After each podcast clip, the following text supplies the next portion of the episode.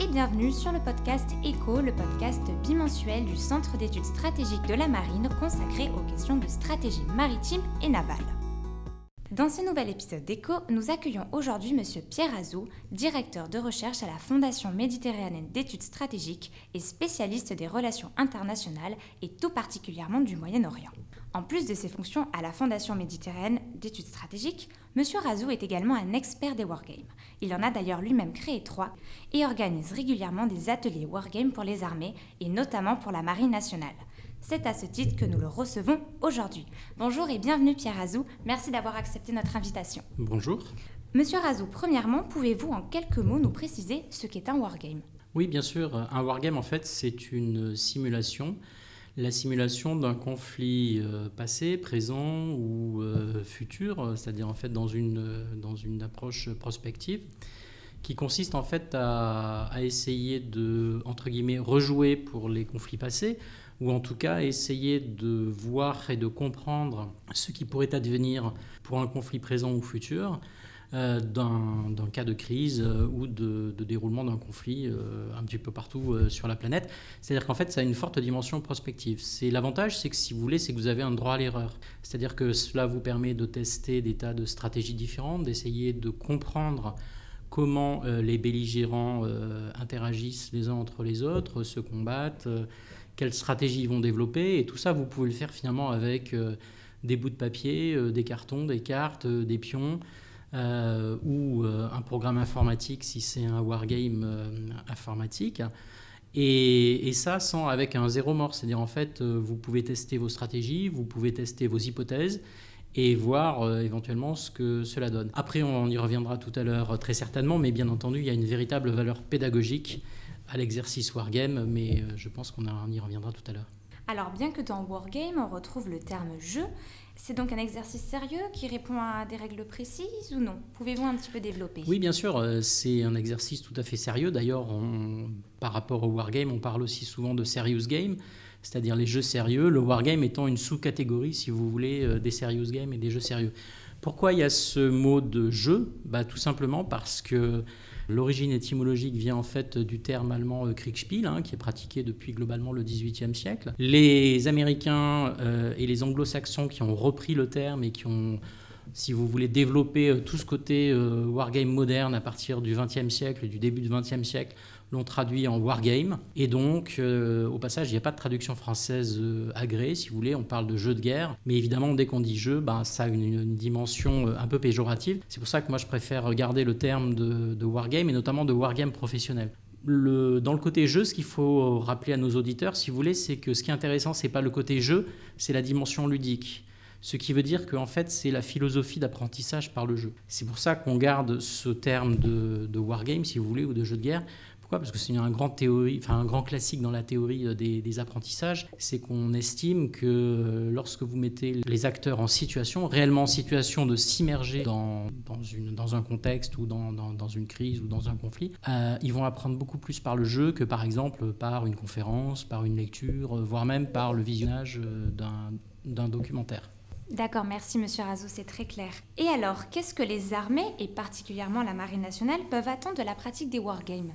Alors là aussi, euh, je vous dirais que pour moi, le principal avantage, c'est celui de développer un outil pédagogique développant ou en tout cas encourageant la flexibilité, l'agilité intellectuelle, la capacité à se projeter, à réfléchir euh, dans des situations imprévues ou non conformes, mais surtout, surtout, qui oblige finalement les participants, et je dis bien les participants plus que les joueurs, parce que justement c'est vraiment une expérience, donc vous, êtes, euh, vous, êtes, vous participez à une expérience immersive, donc c'est de leur euh, permettre de se mettre dans la tête, si vous voulez, de leurs rivaux ou de leurs adversaires. C'est-à-dire que l'un des avantages les plus importants du wargame, c'est de se dire, voilà, si j'étais, entre guillemets, dans, dans le cadre d'un conflit classique, mon adversaire, comment est-ce que j'agirais non pas pour faire ce que j'aimerais moi qu'il fasse, pour répondre à mes intérêts, mais si j'étais réellement à sa place avec des objectifs stratégiques radicalement différents des miens, avec une logique et une psychologie très différentes, qu'est-ce que je ferais ou quel serait mon mode opératoire pour atteindre mes objectifs? Voilà. Donc ça, ça oblige, si vous voulez, à se déporter, à se mettre dans la tête de vos rivaux, de vos adversaires, et donc de réfléchir et d'agir complètement différemment. L'autre avantage aussi, c'est que ça, ou du moins euh, l'autre utilité pédagogique du wargame, c'est que ça vous met souvent dans des situations de choix drastiques, difficiles. Ça vous oblige en fait à décrypter la situation de terrain, à avoir donc une bonne compréhension globale de ce qui est en train de se passer. Ça vous force donc bien entendu à élaborer une véritable stratégie en fonction des objectifs politique, stratégique, tactique que l'on vous demande. Et donc, là aussi, de rétro-pédaler et de mettre en place une véritable stratégie opératoire. Et en même temps, de prendre de vraies décisions. C'est-à-dire que vous avez des moyens limités, parce que dans la plupart des, dans la plupart des cas, les, les participants dans, un wargame euh, si vous voulez, n'ont pas des forces illimitées, hein, euh, disposent de, forces qui sont celles qui seraient réellement disponibles. Et donc, ils doivent euh, élaborer une stratégie, prioriser leurs actions et surtout décider. C'est-à-dire que le wargame, c'est un exercice qui force les participants à prioriser leurs actions et à décider. C'est l'antithèse, si vous voulez, de la procrastination ou euh, quelque part euh, d'une certaine attitude qui pourrait être celle d'une euh, certaine vision diplomatique qui est celle du statu quo. Là non, là au contraire, on est dans une situation dynamique forcément fluide et donc on force les participants à décider. Et bien évidemment pour la marine, comme d'ailleurs pour les armées, c'est ce côté un petit peu contribuer à la formation du, leadership des officiers, mais en même temps contribuer finalement à l'analyse globale et stratégique de la situation, non pas pour ne rien faire, mais au contraire pour agir de manière intelligente, qui est considérée comme euh, une véritable utilité. Monsieur Razou, une question que se pose beaucoup de monde. Pourquoi les wargames connaissent-ils aujourd'hui un succès alors qu'ils existent depuis fort longtemps?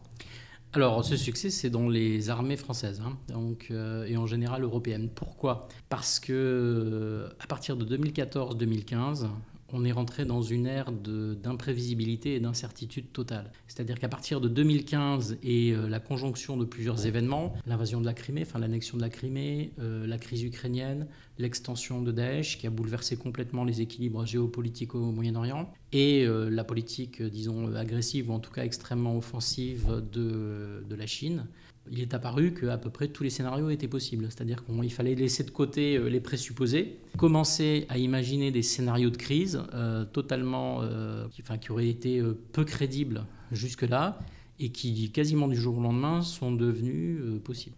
Donc, qui dit imprévisibilité et nécessité d'explorer, si vous voulez, les scénarios de crise improbables, dit euh, Wargame. Pourquoi? Parce que comme je, l'expliquais tout à l'heure, le Wargame vous permet d'explorer euh, des, possibilités d'intervention, de conflits, de crises, d'opérations militaires, euh, entre guillemets, à zéro mort. C'est-à-dire, en fait, on s'entraîne, on regarde ce que ça donne et on voit, on voit quelles sont les implications. Et donc, ça permet d'avoir une forte dimension prospective. Ça, c'est le côté, on va dire, français et européen. Là-dessus, il faut rappeler que les wargames, si vous voulez, étaient l'antithèse même de la dissuasion nucléaire pendant euh, des décennies. C'est-à-dire qu'à partir du moment où vous posez comme dogme absolu que parce que vous avez l'arme nucléaire, et ça, c'est pas que les Français, hein, c'est en général euh, les grandes puissances, le, conflit de haute intensité ne devient plus possible, en tout cas plus crédible, évidemment, vous enlevez euh, une partie de l'intérêt des wargames. les premiers, disons, dans l'époque moderne, à avoir remis au goût du jour, notamment dans, la, dans sa dimension maritime, les wargames, c'est euh, la marine américaine, notamment avec son très grand département de wargame au sein du Naval College de Newport, qui est créé euh, il y a exactement un siècle, c'est-à-dire après la Première Guerre mondiale, pour, entre guillemets, s'entraîner euh, à la guerre prévisible à l'époque qui risquait d'opposer les États-Unis au Japon pour le contrôle de ce qu'on appelle aujourd'hui la zone Indo-Pacifique, euh, dans le cadre de la conflictualité. Donc là, on est dans les années 1920, 1930 et 1940.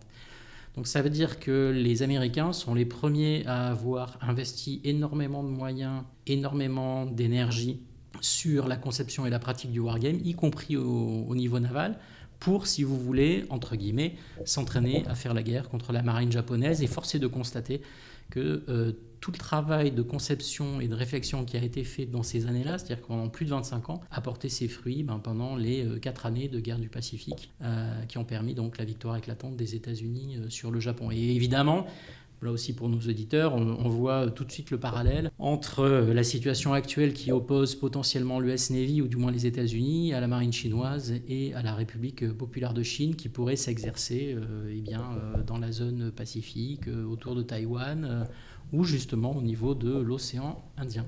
Alors à présent, un point un peu plus technique. Nous comprenons que le wargame se joue sur une carte avec des bâtiments, des avions, des sous-marins, mais aujourd'hui la guerre emprunte souvent d'autres moyens. Nous entendons par là l'espace, la menace cyber, l'information par exemple. Peut-on intégrer ces nouveaux aspects des conflits dans les wargames? Qu'en pensez-vous? Oui, bah oui, bien sûr, on peut les intégrer. Euh, c'est euh, tout le boulot et tout le travail des concepteurs et des, euh, bah, concepteurs de wargame et de, de jeux de stratégie c'est de se dire comment modéliser, si vous voulez, des éléments ben, difficilement quantifiables ou, ou qu'il est difficile d'évaluer, comme le poids du cyber, les stratégies asymétriques, le recours à, par exemple, au niveau naval, à des flottilles de pêcheurs, à miner une zone, déminer une zone, euh, euh, prendre en compte euh, des éléments climatiques, enfin tout, tout, ce qui est, si vous voulez, difficilement quantifiable. Ben, la réponse, c'est par exemple par des cartes. C'est-à-dire qu'en fait, vous créez les mécanismes et, et, vous créez un petit peu les contre-mécanismes. C'est-à-dire que c'est un peu le, comme l'équilibre des pouvoirs. Vous créez des pouvoirs, des contre-pouvoirs. Quand vous êtes concepteur de jeu, vous créez, on va dire, une règle globale, si vous voulez, qui est le mécanisme qui permet à votre système de, fonctionner et d'avancer.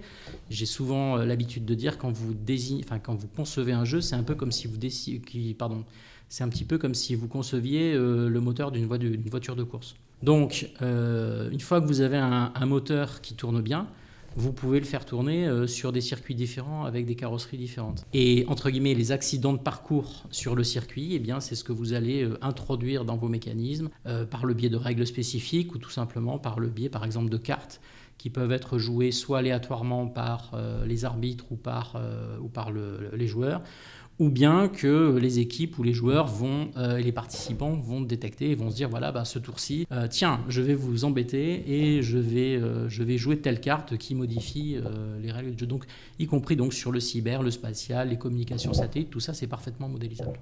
Monsieur Razo, une dernière question. Vous organisez en ce moment le Wargame Maido 21 pour des officiers de marine, mais quel en est le thème?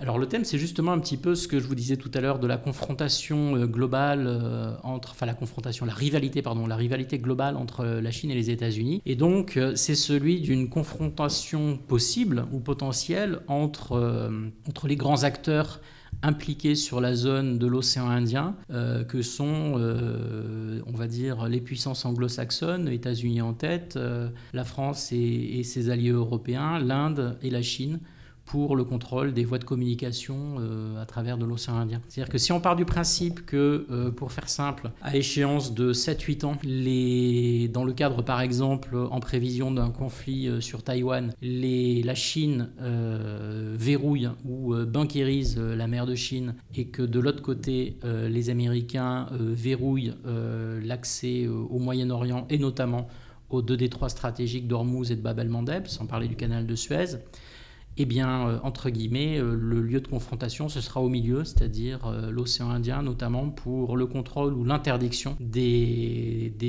voies de commerce, des axes de communication maritime et notamment de, de rapatriement pour les Chinois, notamment de rapatriement des ressources et des ressources énergétiques. Mais écoutez, merci beaucoup Pierre Azou pour avoir pu répondre à ces quelques questions et pour votre disponibilité.